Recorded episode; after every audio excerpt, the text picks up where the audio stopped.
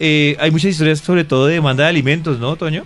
Sí, hay, hay muchas historias y entonces lo que necesitamos hoy es aclarar y tener, para eso hemos traído un especialista que vamos a tratar, porque las dudas son muchas, vamos a, tratar de aclarar la mayor cantidad que podamos, vamos a, a tratar de entrar en con generalidades para que por lo menos arranquen los que están así, pero... Eh, ¿Como eh, perdidos? Perdidos en el limbo. Ahorita ya hablando con, con Edwin, eh, estábamos fuera de micrófonos mm, aclarando una cantidad de dudas de lo que hemos hablado por la mañana, que uno dice, pero ¿en serio eso pasa? Pues para eso hemos venido aquí con nuestro especialista. Pues a las 8 y 48, el doctor Edwin Gutiérrez. Ya le digo Edwin porque bueno, de, parcero, Doctor, experto en este tema nos va a ayudar a solucionar varias duditas. Incluso yo creo que ni siquiera es por correo por correo, sino podemos hacer como un grupo porque parece que se han puesto de acuerdo, ¿no? Sí, sí. parece que han hecho un club.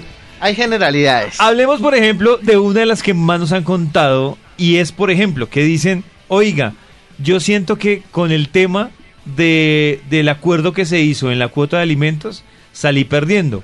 Unas porque les parece muy poquito y otras porque sienten que cuando el tema era voluntario daban más que la cuota que actualmente eh, les obligaron a, pasar. ¿Eso por qué pasa, Edwin? Bueno, eh, un saludo cordial a todas las a todas y todos los oyentes de Vibra y bueno, lo primero que hay que decir es que la cuota alimentaria es una obligación que tiene el padre que no convive con el menor, independientemente que sea el padre o que sea la madre. Se debe fijar teniendo en cuenta varios, varios elementos y es aquí donde todos tienen que tener claro que, qué es lo que se debe eh, tener en cuenta. Primero, la capacidad económica del padre, ¿sí? Aunque ese termina siendo un elemento no tan relevante, como si es importante tener la sumatoria de los gastos del menor. Muchas veces por capricho, y aquí digamos que hago un pequeño jalón de orejas a las mamás, que son la mayoría las que, las que reclaman, no dicen, ah, no, es que él gana un millón o dos millones o tres millones, entonces me tiene que dar la mitad. No es la mitad. Primera recomendación del día usted tiene y debe hacer un registro de los gastos de su hijo. ¿Un Excel? Mm, puede ser en Excel, aunque yo hago una recomendación para, que sirve para la demanda. Coja una hojita en blanco, le pone, por ejemplo, estamos en el mes de agosto, agosto 2016, y empiece de manera juiciosa a pegar cada recibito de las cosas que usted compra. Ese es un elemento material probatorio, decimos los abogados, pero lo más importante es una prueba de lo que usted gasta con el niño. Muchas veces no saben cómo decir, no, es que vale 200 mil, 300 mil, 500 mil, un millón, dos millones, pero ¿cómo se prueba eso ante un juez? Y por no tener cómo probar es que nos pasa lo que veníamos hablando, o lo que ustedes venían hablando hace rato, yo venía escuchando, de que les pusieron una cuota menor o les pusieron una cuota mayor o que respondía más antes que no estaba obligado y ahora que está con una sentencia de pronto le toca pagar menos, es porque usted no pudo probar. Las cosas hay que probarlas, en derecho hay que probar las cosas y pasa mucho que no se, no, no se tiene cómo hacerlo.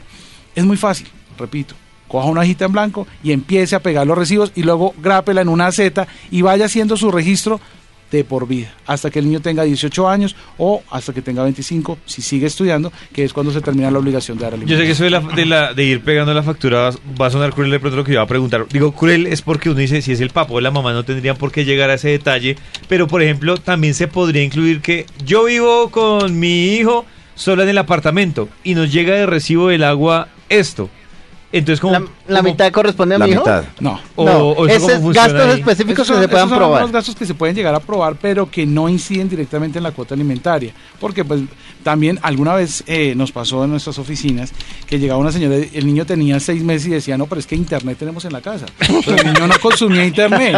¿sí? Y el DirecTV. Y el no sé qué. Obvio. Hay varias cosas que sí se pueden relacionar, pero otras que obviamente no se pueden relacionar. Segunda recomendación. ojo, o que estas recomendaciones son súper básicas para que usted en serio sepa en qué, en qué está. Yo quiero hacer un llamado también de atención para que las mujeres dejen el orgullo. Uy, difícil. Dejen el orgullo porque es que muchas mujeres no ah, reclaman la cuota alimentaria porque dicen yo puedo sacar a mi hijo adelante sola. Y a veces por la rabia inicialmente lo hacen. Y solamente cuando se ven agobiadas, ¿sí? Eh, por la situación económica o porque de pronto en una etapa podían pagar todos los gastos del niño, pero ahora se quedaron sin trabajo. O porque no lo mismo pagar el jardín que el colegio. Exactamente, entonces ya no pueden y ahí sí empiezan.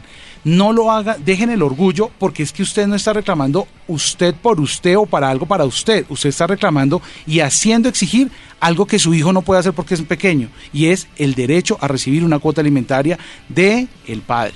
Entonces, no le niegue ese derecho. Puede que usted tenga la capacidad económica para asumir los gastos de su hijo, pero eso no tiene por qué generar que usted exonere al papá de dar la cuota alimentaria. Entonces dicen, no, ellas son orgullosas y llegan a mi oficina muchas veces y dicen, no, es que yo no le reclamaba nada. ¿Cuántos años tiene? Diez años, pero ahora, ahora no puedo. Ahora no puedo pagar porque me quedé sin trabajo o tuve una situación difícil y él sí tiene cómo pagar. Entonces, lo primero es deje el orgullo y actúe jurídicamente. Si su hijo pudiera hacerlo, tenga la plena seguridad que lo, lo, haría. Pero es usted la representante legal la que, la que puede ejercer ese derecho y la ley la ampara totalmente para, para que lo reclame. Luego entonces, deje el orgullo y reclame oportunamente. Maxito tiene una pregunta. Eso sí, pero es que en este caso es para los padres separados que ya él firmó, pues admitió que es su hijo y eso sí, pero para las que tuvieron, por ejemplo, una noche de aventura y dice, uy, o sea, no está registrado ¿Cómo prueban ellas ante la ley que ese hijo, si es de un señor específico, para poder iniciar el trámite? Hmm. Bueno, buena pregunta y un saludo para Max. Uy, uy si ve, si ve Doc. Max. un saludo para Max, ahora hijos por ahí. eh, mire, lo primero es iniciar los procesos. El primer proceso que tiene que adelantar, nadie tiene una obligación de pagar una cuota alimentaria hasta que no esté probado que es hijo de él. Y en este caso, el proceso técnicamente se llama filiación natural, que es el proceso mediante el cual eh, se demanda a un presunto padre para que reconozca a su hijo. Si no lo hace de manera voluntaria, la prueba de ADN es la que va a certificar si realmente es el padre o no es el padre. Y a partir de ese momento será exigible para el señor el pagar, obviamente, una cuota alimentaria. Ese trámite se hace única y exclusivamente ante un juez de familia. Eh, Edwin, ah. ahorita nos estaba hablando fuera de micrófonos eh, sobre por qué hay una cuota que dice, no, es que a él le dijeron que tenía que pagar 100 mil y, resulta que él se está ganando 2 millones de pesos y ya se quedó con los 100 mil. ¿Quién de verdad define esa cuota? ¿Por qué algunas partes, algunas veces nos han escrito, no, que es que eso no verifican cuánto gana el papá, entonces le pueden la cuota que quiera? ¿Cómo, ¿Cómo es que debe ser la cosa?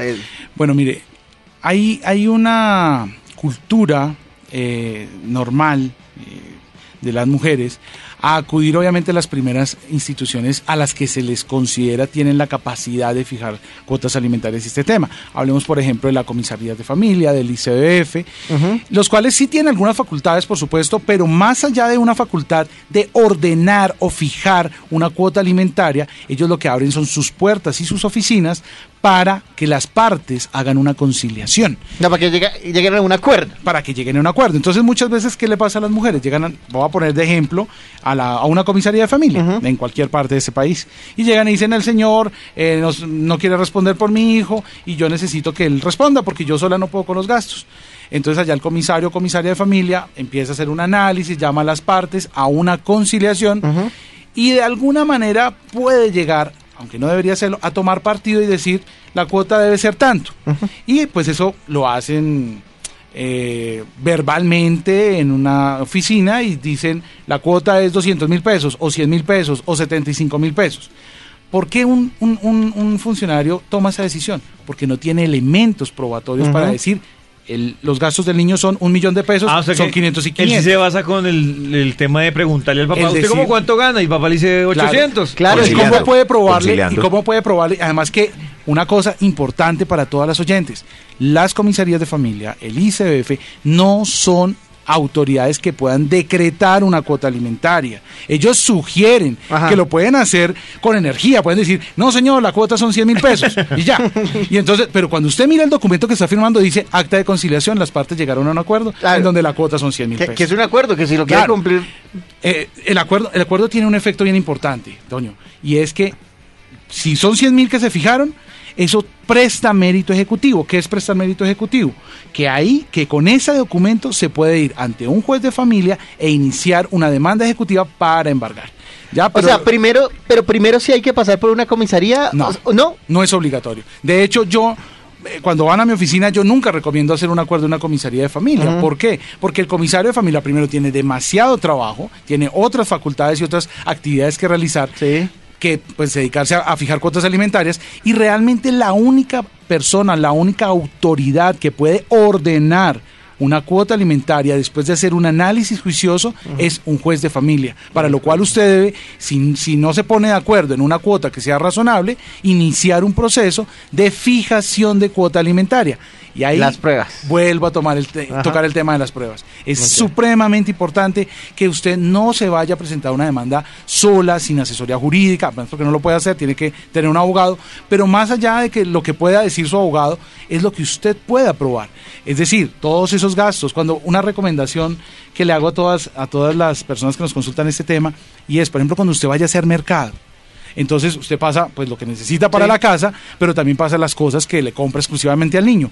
Haga un, pase las cosas primero de su hijo, corte ahí, haga un pago y, esa factura, Claro, porque en la factura va a aparecer el vino. Claro, porque, claro, porque ahorita una, cosas que no son de, del niño. una amiguita me estaba preguntando por Twitter que sí, que tiene, eh, que cómo hace con los alimentos, que si la factura ahí la divide por cuatro. Aquí nos están dando la, la, respuesta. Claro, entonces esa es una forma adecuada de decir, pues obviamente cuando empieza a ver, sin entrar a hablar de marcas, eh, el yogur, eh, las papitas, pues todo eso es para el niño, entonces se puede acreditar que los productos que se compraron realmente eran, era para, el niño. Ya, ya, volvemos con Edwin a, aclarar más dudas y de pronto salir un poco de esta de este mar de ignorancia que en lo que estamos. Edwin, mientras tanto, ¿en qué número pueden de pronto los oyentes si quieren eh, contactarse ya directamente si quieren la asesoría y quieren contratar un abogado con usted?